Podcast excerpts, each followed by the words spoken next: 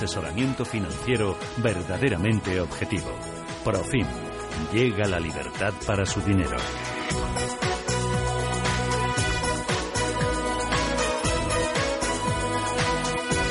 Consultorio Fondos de Inversión con Profim Arquea Banca Privada, con José María Luna, director de Estrategia y Análisis, con Juan Luis Sevilla, director de Asesoramiento. ¿Qué tal? ¿Cómo estáis los dos? Bien, ¿no? Estupendamente. Muy buenas tardes. Bueno, gracias. Estamos a punto ya de, de finiquitar un mes de febrero que ha sido también muy positivo en términos de rentabilidad para los fondos de inversión. Me imagino que sobre todo los que invierten en, en renta variable. Bueno, yo creo que ha sido un, dos meses bastante buenos. Ha sido como como hemos, ha sido ese famoso rally de, Reyes que ha continuado y ha sido un ambiente de precarnaval. Esperemos que luego, no pasando el carnaval, el mercado, en lugar de vestirse de verde, se viste de Doña Cuaresma. Bueno. Esperemos que no, pero todo es posible.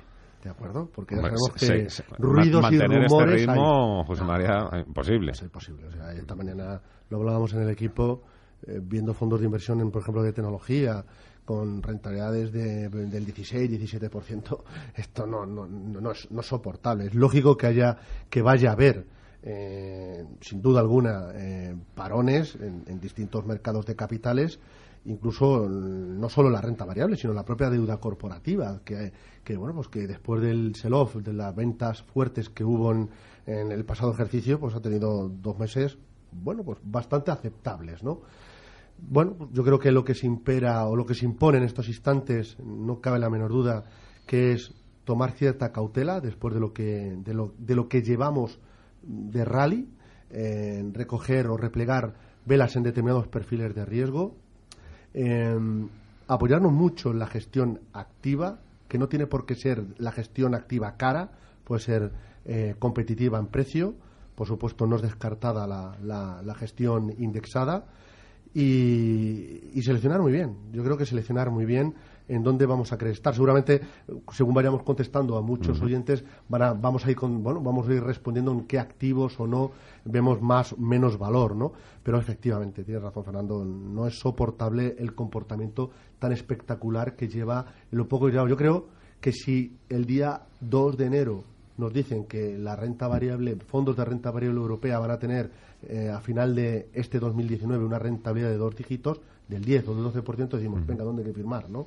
Entonces, no solo la renta variable, ¿no? Porque la renta fija también está teniendo buen comienzo de año, están bajando también las rentabilidades de los tipos, ¿no? Eh, por esas menores expectativas de crecimiento y... Claro, ahí se da un poco de todo. Es decir, por un lado, la parte de deuda pública, eh, efectivamente, sobre todo la parte europea, incluso la norteamericana, pues esa expectativa ralentización del crecimiento económico en la zona euro, en Estados Unidos y en otras partes del mundo, junto con, con bueno, pues un, frenazo en cuanto a la expectativa de subida de tipo de interés o normalización monetaria de, por parte de los bancos centrales, todo eso hace que, se haya relajado la rentabilidad de, la deuda pública, que eso también se ha contagiado eh, a la parte de la deuda corporativa y en estos momentos, pues bueno, pues eh, estamos viendo que todos los segmentos de deuda, incluyendo la deuda emergente, como consecuencia de, bueno, pues un poco de pérdida de, fuerza del dólar frente a esas monedas eh, emergentes y, la búsqueda de yield,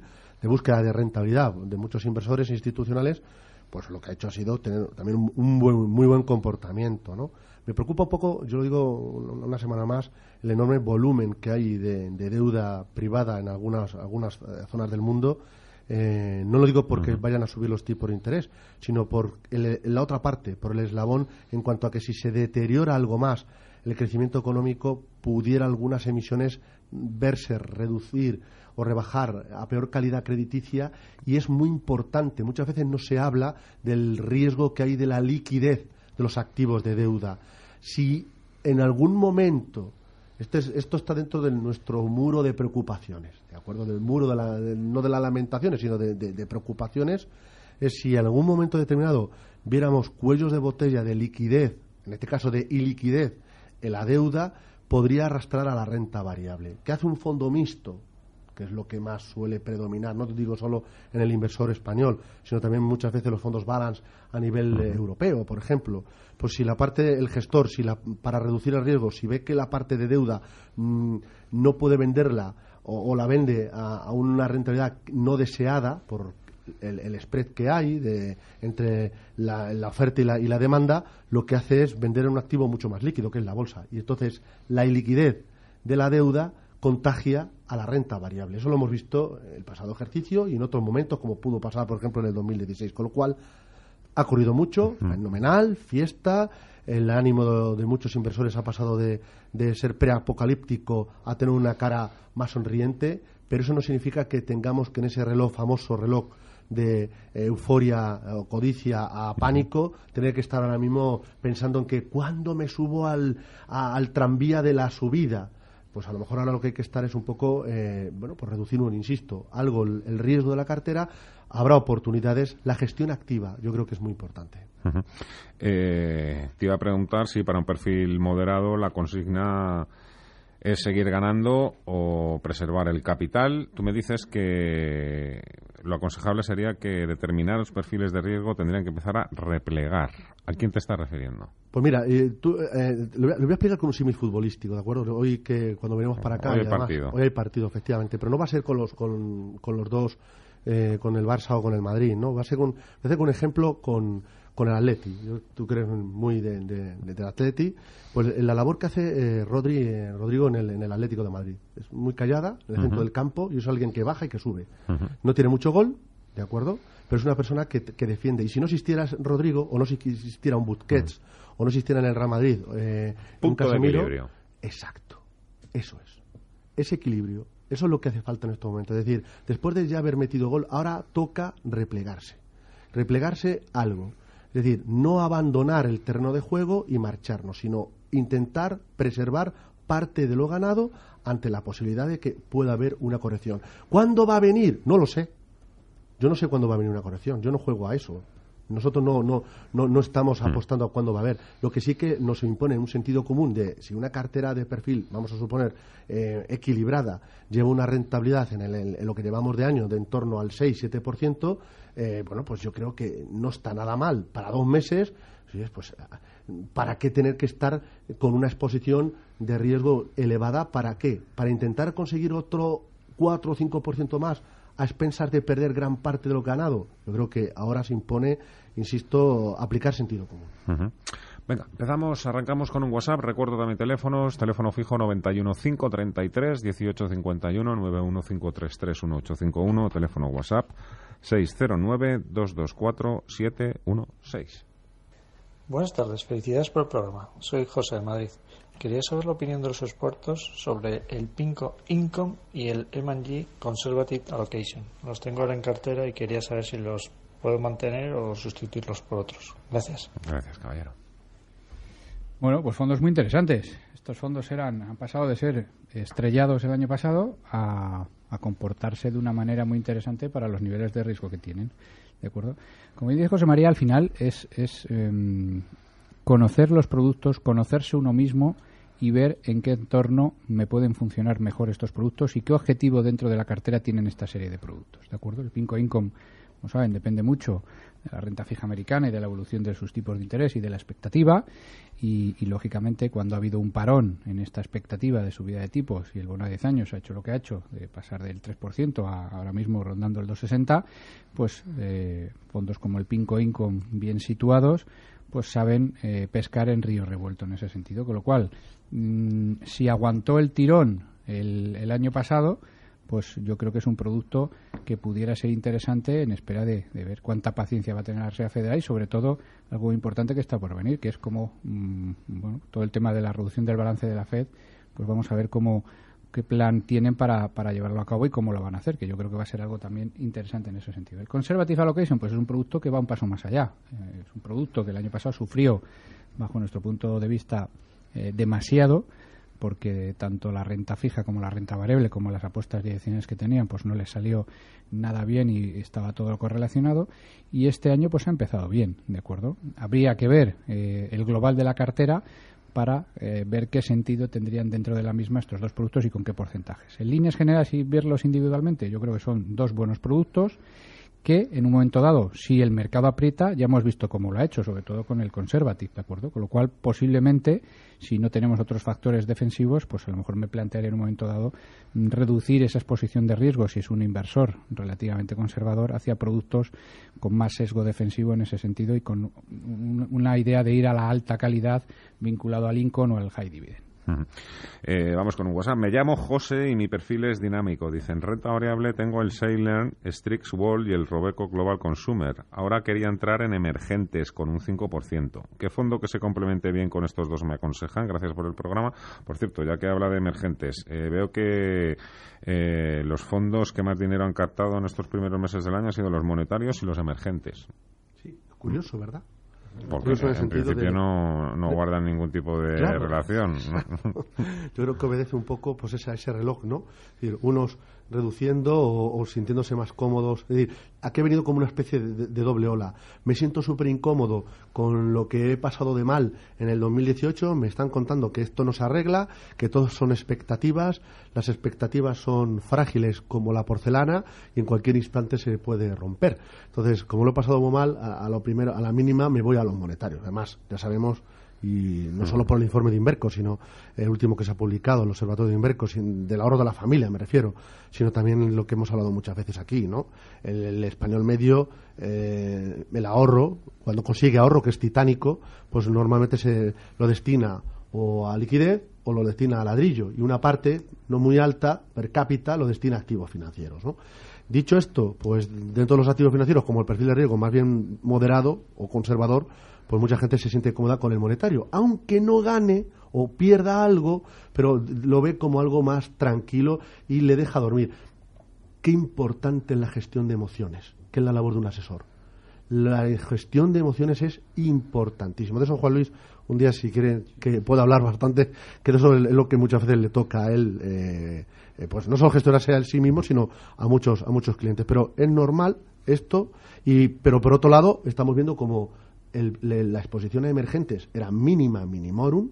En España no, es un activo que suele estar muy presente en cartera de, inversores minoristas, ¿de acuerdo? Sí más bien a lo mejor inversores institucionales, pero estaba, había muy poco, como pasa como Japón, y entonces al final todo el mundo se, está en los mismos sitios y a poco que se, bueno, pues que varía, eh, pues claro, hay flujos de entrada y, un porcentaje supone un incremento notable, ¿no? Eh, los mercados emergentes, sí, si nuestro perfil de riesgo así lo tolera. Yo creo que se dan eh, varias circunstancias, yo creo, positivas en favor de los emergentes. Y no digamos si encima hay un acuerdo entre China y Estados Unidos. Pero lo más importante es, vuelvo a repetir, por encima del Brexit, por encima de la desaceleración económica y de los beneficios empresariales, por encima de todo, en estos momentos son los tipos de interés. Los tipos de interés y la liquidez mundial. Es lo que de verdad tenemos que vigilar todos los días, sobre todo al corto plazo. Emergentes. Eh, a nosotros los mercados emergentes que más nos gustan es Asia. Pero siendo un perfil moderado, yo le, sugeriría que, acudiera a algún fondo emergente global em, y vea de dos ideas. Uno, quizás con una vocación algo más conservadora, lo hay dentro de la gestora Robeco, eh, eh, un producto eh, con una vocación, hay tres globales, pues el más defensivo por estilo de gestión, o un producto de la gestora BMO, que es un producto que es curioso, que aparte de invertir en, a nivel global emergente, lo hace con criterios socialmente responsables. Y el producto es interesante, ¿de acuerdo? Con lo cual, sí, yo creo que cualquiera de ellos dos, en un porcentaje para un inversor moderado, no más allá del 10% como mucho, como mucho, eh, para acompañar a dos excelentes productos, asumiendo que tenemos un Street World Growth, que ya hemos hablado, fue uno de los fondos Pizarra que hace poco trajimos y hemos hablado muchas veces de él, o el propio Robeco Global Consumer Trend, que de momento pues nos sigue gustando.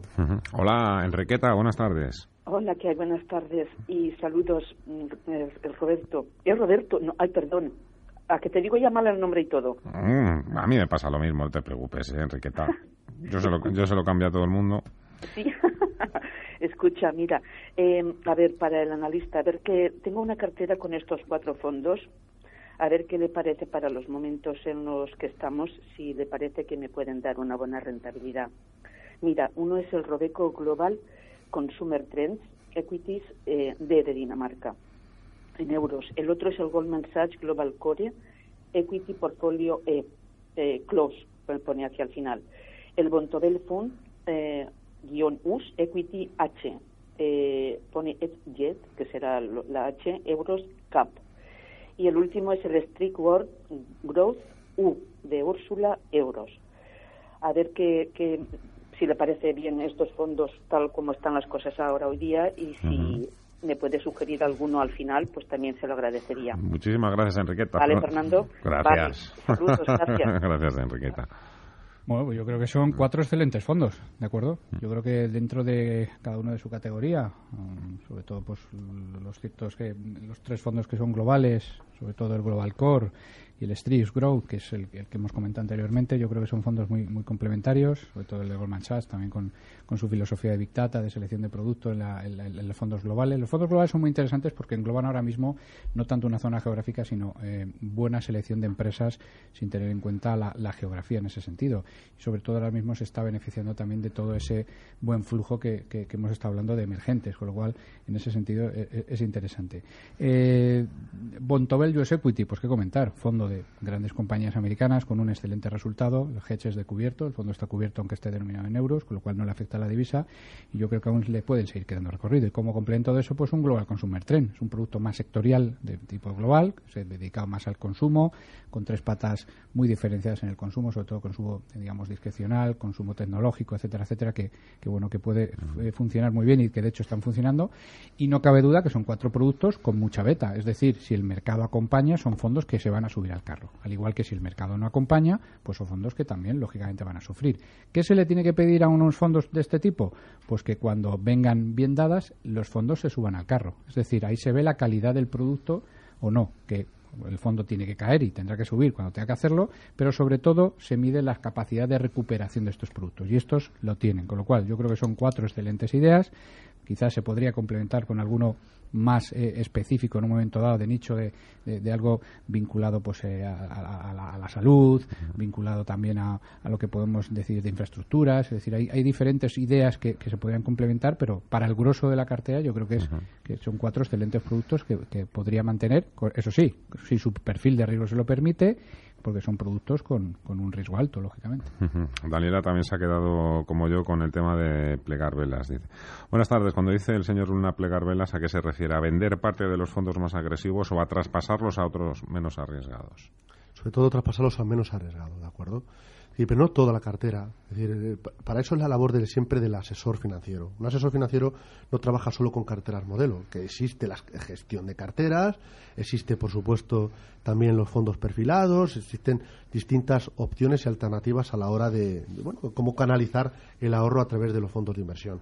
Cuando uno trabaja con carteras en directo, eh, con, con invertidas, invertidas en fondos de inversión, bueno, pues el asesor lo que tiene que hacer es mirar cuál es el perfil de riesgo, mirar cuál es el plazo de la inversión, mirar cuál es la coyuntura. Y viendo la coyuntura ahora mismo y haciéndole un símil con el famoso juego de la silla, este que hemos jugado yo creo que, si no todos, casi todos, pues en algún momento determinado la música para. Entonces, claro, el problema es que hay una silla menos. Y entonces, si hay una silla menos, pues a lo mejor alguno se queda, se queda de pie y el juego para ese momento se le acaba. Y no solo es que se le acaba, sino que daña su bolsillo. ¿Cuál es mi sugerencia? Tener una silla a mano. Tiene una silla a mano, tenla muy localizada y, y cuando uno vea que, la situación eh, torna eh, un poco más complicada, pues reducir. Otra opción es lo que estoy diciendo ahora mismo, hablar con tu asesor, eh, comentarle, oye, yo me siento... ¿Cuál era mi expectativa de rentabilidad para este 2019? ¿La estoy cumpliendo? Si la estoy cumpliendo, alguno dirá, sí, pero es que el 2018 perdí mucho. Ya, pero uno lo que no debe de hacer nunca, jamás, porque es un gran error, es decir, me voy a apalancar y a ver si consigo eh, recuperar todo y voy a sumar mucho más riesgo. No, vamos a ver, actuemos con sensatez, con mucha sensatez. Este año va a haber mucho, mucho partido, ¿eh? Muchas, muchos partidos y hay, que saber jugarle en, eh, en, todo momento. Es decir, el mercado en algún instante se va a trabajar o vamos a tener un, camino, un, campo un poco embarrado, y entonces no podemos jugar al toque, al primer toque. Con lo cual, eh, ahora lo que invita es Mientras el, todo la música funciona, los bancos centrales siguen con la batuta, dirigiendo a los diferentes mercados de capitales, las expectativas que había eh, se van cumpliendo. Uno lo que tiene que decir es no, al no olvidarse jamás aquel dicho que dice, eh, bueno, pues comprar con el rumor y vender con la noticia, ¿no? Pues aquí no estoy diciendo vender con la noticia porque todavía no se ha producido, sino ir reduciendo, si voy cumpliendo el objetivo del año, ir reduciendo, que va a haber muchas oportunidades. Entonces, ir localizando sillas, ir localizando activos que pueden estar en productos, eh, por ejemplo, como el que luego hablaremos en Fondo Pizarra, pero puede ser algo también de liquidez, sobre todo a través de algún producto monetario, pero de los que estén ganando, sobre todo porque hay alguno que, sí que está consiguiendo ganar gracias a las comisiones y al buen hacer del, equipo de gestión, o algún producto de deuda de muy corto plazo. hay diferentes segmentos dentro de, los fondos de inversión que uno no tiene que verlo como un dinero aparcado y que no me va a dar rentabilidad, sino es un dinero que es una munición que la voy a poder utilizar. Eh, o algún mixto, como por ejemplo, aquí hace poco hablábamos del, del Income eh, Cross de, Tico, de una boutique eh, francesa, como fondo pizarra. Puede ser una idea también. Con lo cual, sí existen alternativas para reducir algo el riesgo. Pero repito, la labor del asesor es el que mirará la cartera, hablará con el, con el inversor y le dirá cómo nos sentimos de cómodo, cuál es lo, que hemos conseguido, todavía queda mucho partido, vamos bajando un poquito el riesgo. No estoy diciendo quitarse totalmente del medio. Alberto, nos escribe para hacernos quería saber si con el fortalecimiento de la libra esterlina ven bien comprar de forma táctica el BNP Paribas Intica Short Term. Y por otra parte, si mantendrían o venderían el León Valores Mixto.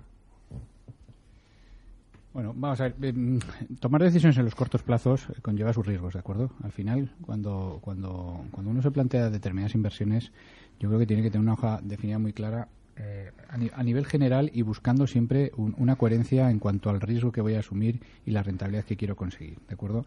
Mm, entrar en, decisiones especulativas por, por eventos que, que, pueden darse o no darse, pues puede conllevar en algún momento eh, bueno, pues eh, no, que no ocurra lo que uno quiere y, pueda llevar a esa relacionalidad que, contaba José María y doblar la apuesta en un momento dado.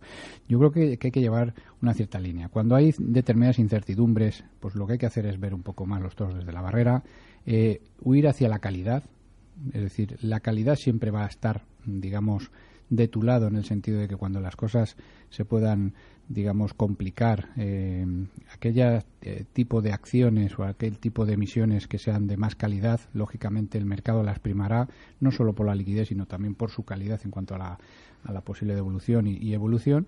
Y en ese sentido yo creo que, que, eso es lo que hay que tener en cuenta en esa idea. Mm, sustituir luego determinadas piezas por uno o por otro, pues en función de, de, la coyuntura de ese momento y de lo que uno pueda esperar, pues puede hacer esa, esa tipología de acciones. La divisa es algo bastante complicado. ¿De acuerdo? Porque no solo afectan temas económicos, sino que afectan otro tipo de, de, ideas que, que, bueno, que pueden, digamos, echar al traste lo que es una, lo que puede tener un cierto sentido económico, pues que no funcione con esa, con esa idea. Respecto al León Valores, yo creo que es un producto que, que ha tenido una excelente evolución estos últimos años y a medida que las small caps y las mid caps españolas han funcionado bien, a medida que ha habido un cierto parón como consecuencia de esta desaceleración en las medium caps, pues el, León Valores ha ido en una línea un poquito más descendente.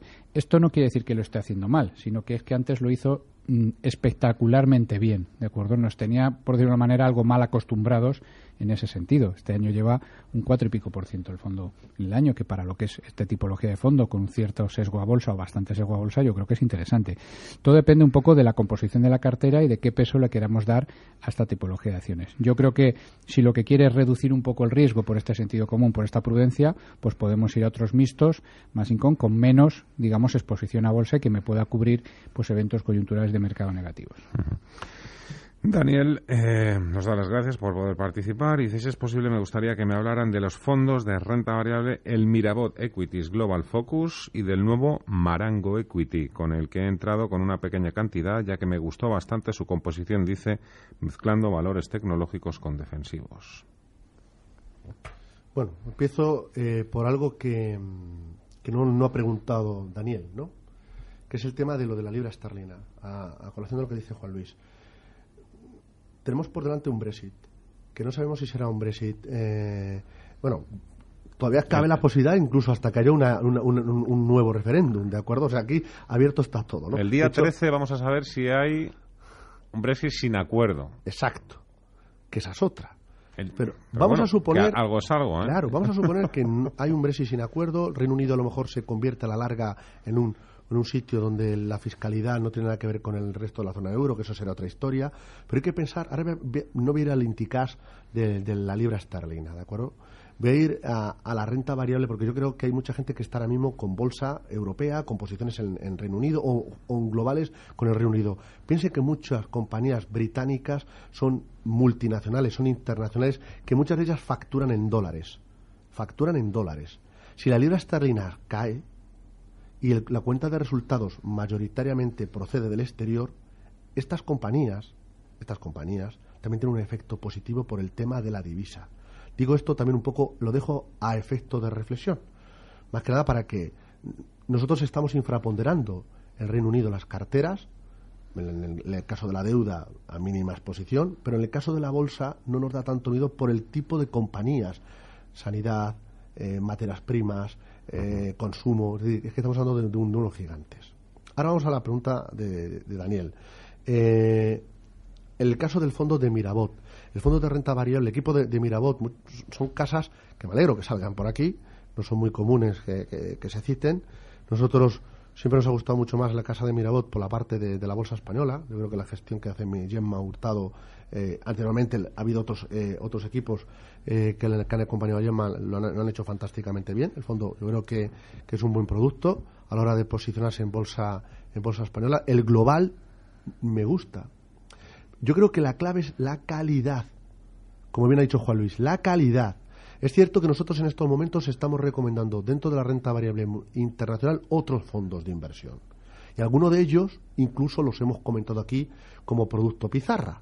Pero este fondo de inversión, porque no podemos tener 25 fondos seleccionados de bolsa internacional, tenemos los que tenemos, pero no es un mal fondo de inversión por la tipología de compañías. La calidad es fundamental en un entorno en el cual el momentum de beneficios empresariales y de crecimiento económico se desacelera. Y luego, la combinación de este fondo eh, de valores defensivos con tecnológicos también, porque también, valga la redundancia, la calidad no solo está en las empresas que uno puede pensar, solo esto es value. No, también está en el nuevo negocio en las nuevas oportunidades. La semana pasada todavía recuerdo cuando aquí hablaba del producto Davante de biotecnología. Y dirán mucha gente, Jolines, ¿y por qué traje, Jolines, José María vais a traer a traer un fondo de biotecnología a fondo Pizarra? ¿Pero por qué lo hago? Luego porque muchos de, los, de las temáticas que nos preocupan a todos, a grandes, medianos y, eh, eh, eh, y, muy pequeños, a los pequeños a lo mejor todavía no, pero, pero que les va a preocupar dentro de lo mucho, pero sí como padres o tíos o tal, nos preocupan, es la calidad de vida y ahí lo podemos encontrar precisamente en valores de tecnología, en, nanotecnología, en la biotecnología, en la tecnología eh, de, no sé, regenerativa del ADN, eh, a nivel celular, pero es que a nivel de, inteligencia artificial, fintech, etcétera, todo esto no ha hecho nada más que empezar. Hay muchas que han corrido mucho y es lógico que quedarán unas y otras desaparecerán, pero ¿por qué no combinar? El mejor de los dos mundos, el tecnológico y el analógico, por así decirlo, que se puede hacer a través de un producto como esto, sí. Nosotros utilizamos otros fondos, ¿de acuerdo? Quiero que lo sepan. Por ejemplo, muchas veces aquí hemos hablado del New Perspective de Capital Group, por ejemplo. Es un producto que parte de la cartera lo hace ya en sí, ¿no? Pero no me parece mal lo que ha buscado Daniel. Siempre y cuando el perfil de riesgo así lo permita, ¿eh? Juan Miguel, me gustaría que el analista me recomendara un fondo de renta variable de la zona de Asia. Y dice, ¿qué le parecería este? LU 034 53 62 106, que es el código ISIN, este famoso, del que ahora si quiere. Habría que, habría que, traducirlo. ya lo he hecho yo por vosotros. Ah, vale, bien, muchas gracias. Y me sale aquí el Fidelity Funds Asia Pacific Opportunities. Ah, muy bien. Pues un buen producto un buen producto si quiere esa zona en, concreto. Yo creo que hay... Con Japón, ¿eh? no, no, no, digo nada, luego hablaré de Japón, pero, pero no, lo comentará Juan Luis, pero que sepa que es un fondo de Asia Pacífico, es decir, incluye también Japón. Toda la zona Pacífico, incluida Japón, con todo el sudeste asiático, etcétera, etcétera. Si lo que hay con Japan, aquí hay, hay que hacer dos diferencias, si quiere emergentes ex-Japan, o, que serían los emerging markets tradicionales, o, simplemente los, los, los Asian Opportunities, o, los, Asian, eh, los, los, los Frontiers, etcétera, etcétera, luego está algo los Japan. Yo creo que un fondo eh, también de, en esta línea que puede ser muy bien es el Pacific Equity. Yo creo que puede compararlo, el JP Morgan Pacific Equity, yo creo que dentro de esa línea puede ser una, una alternativa a contemplar eh, para, para, tener una, digamos, eh, un, importe de cartera en esa zona geográfica. Yo creo que los emergentes con el relief que están viviendo, habida cuenta de, toda la mala sensación que tuvieron pues, los últimos meses, yo creo que, bueno, eh, ya lo hemos comentado, está entrando muchísimo capital en, los emergentes ahora mismo y uno de ellos está, está yendo a todo lo que es sudeste asiático, con lo cual yo creo que es, que es buena idea. Con Japón o sin Japón, yo ahora mismo, nosotros estamos focalizando más en lo que es no Japón, ¿de acuerdo? En, en globales emergentes con, con filosofía más conservativa, pero sobre todo focalizado en el sudeste asiático. Pide este oyente también a ver si le podría recomendar un fondo de fondos temáticos. Pues unos pocos. Últimamente esto está, está, hay dos tipologías de productos que están floreciendo casi como como bueno, como el tiempo que estamos, loco, ¿no? De febrero, viendo los árboles en flor, las yemas, pues hay dos tipologías de productos. Sí, sí. bueno, hay no muy bien, convencerme, o sea, explicármelo muy bien, porque hay gestoras que eh, compran o, replican el fondo de un tercero que es su rival. no, o, incluso... Yo no soy capaz de hacerlo bien y por eso me tengo que comprar el fondo de fondos con los cuatro mejores gestores de Wall Street. Puedes hacerlo así. No sé, eh, pero no, quitarme la idea de la cabeza porque... Bueno, puedes hacerlo así y sería de sentido común en el sentido de, en cuanto a decir, oiga, yo creo la carcasa como gestora del fondo, tengo los clientes, tengo los partícipes, pero yo no soy bueno a la hora de gestionar un producto de salud, un producto de fintech, otro de robótica y otro de agua. Vale. Entonces voy a coger cuatro o cinco buenas gestoras y los voy a meter dentro. Esa sería una alternativa, ¿no? La segunda, que es más común, es el tema de, em, de tener la propia gestora, una gestora eh, que, bueno pues que es potente en cuanto a, tener o bien en fondos en directo o equipos de gestión que gestionan temáticas eh, para la propia casa o en otros fondos de inversión crean su propio fondo y detrás o debajo están esas ideas o esos fondos de inversión de la propia gestora. Es un fondo, pero de fondos de la propia gestora. Eso lo podemos encontrar en el, en el, caso de, por ejemplo, Pictet. Pictet, el Global Megatrend. Pictet es una de las casas eh, no sé si, vamos, me atrevería a decir que es la primera a nivel a nivel europeo, no sé si mundial, que, apostó precisamente por las tendencias, por productos temáticos, ¿no? Entonces, bueno, pues uno puede comprar el fondo de meteorología, el de genérico, otro el de, el de urbanismo, etcétera, y de repente, bueno, pues todo lo puede meter en uno solo, ¿de acuerdo? Como un producto que invierte en esas otras ideas. Hay otro fondo, este ya sería a través de ideas más que de fondos, lo que hay debajo, que es un producto de New Gems de, de Gross Petercam, que también es otra, otra alternativa. Eh, como digo, están proliferando muchos fondos temáticos cada vez más, eh, no sé, de, eh, empresas disruptoras, otras con el tema de, socialmente responsables, otras con el agua tal, y la otra son los fondos de buy and hold. Otro día tranquilamente si queremos hablamos de eso. Es decir, esas son las dos categorías que en estos momentos más se están empujando. Y luego los los fondos garantizados, que de nuevo parece como el resurgir ¿no? de, algunos, de algunos productos. Pero en el caso de los productos de temáticos sí existen y yo le diría que esas dos casas, habría alguna más, eh, que, que en estos momentos son interesantes en cuanto a productos. Otra alternativa, en lugar de coger uno, escoger las dos o tres ideas que más te gusten. A nosotros hay alguna serie de ideas que nos gustan. Yo creo que aquí hemos hablado muchas veces de no solo todo el tema de consumo disruptor, hemos hablado aquí del tema de, el envejecimiento de la población, no solo europea, sino por ejemplo eh, japonesa y, muchas compañías que, que nutren por todo lo que sean eh, precisamente a esa, a esa temática. Eh, el tema ahora mismo de todo lo que es el clima climático, por ejemplo, el tema climático, pues no sé, hay una serie, y bueno, el tema de la ciberseguridad, que para mí es súper importante. Es decir, los ataques que podemos sufrir en un smartphone es tremendo. Sí, ¿Tú ya lo has cogido por si acaso te atacaba? No, no, no. Yo tengo ahora mismo un virus que me está haciendo la puñeta todas las mañanas cuando intento meterme en Internet. ¿Cuánto cuesta poner en marcha un fondo de inversión? Es una pregunta, ya lo sé, este, esta pregunta, pues bueno, o sea, la típica persona... Yo solo decir una cosa muy romántica. Un de 18 años que continuamente le estamos, que si va a Lo primero que hay que hacer es ilusión, ilusión y, pero, sobre todo, pero de ilusión no solo se vive, ¿no? Ilusión, eh, en ganar de trabajar, ganar de hacerlo bien y sobre todo experiencia, ¿de acuerdo? Es decir, yo he visto cosas rarísimas de gente que era especialista en un determinado sector o un determinado activo y de repente le han puesto a gestionar otra cosa que acaba de nacer de un producto que no tiene nada que ver. Y usted, por porque sea inglés, ah, pues muy bien, y a partir de ahora va a gestionar el fondo de bolsa americana, es un enorme error, ¿no?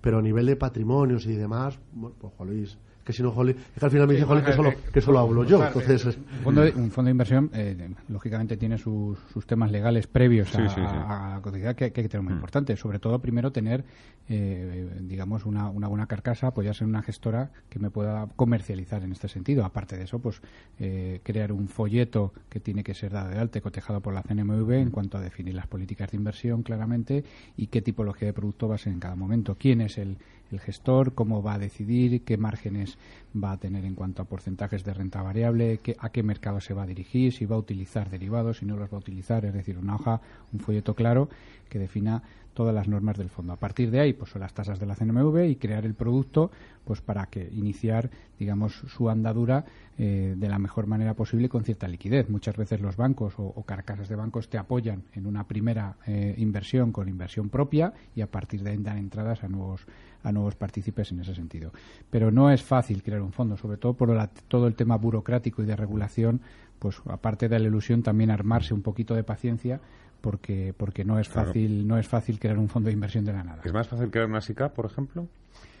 Mm, tiene eh, eh, hombre eh, no es lo mismo porque la SICAF cuando tú creas la SICAF es para la gestión de un patrimonio digamos individualizado de una familia o de, una persona con lo cual ahí no, no, no lo que no haces es abrirlo al público en general sino es digamos mantener un patrimonio atado familiar para, para una serie de, cosas. Es, es, algo más sencillo crear una, una SICAF para ti individualmente.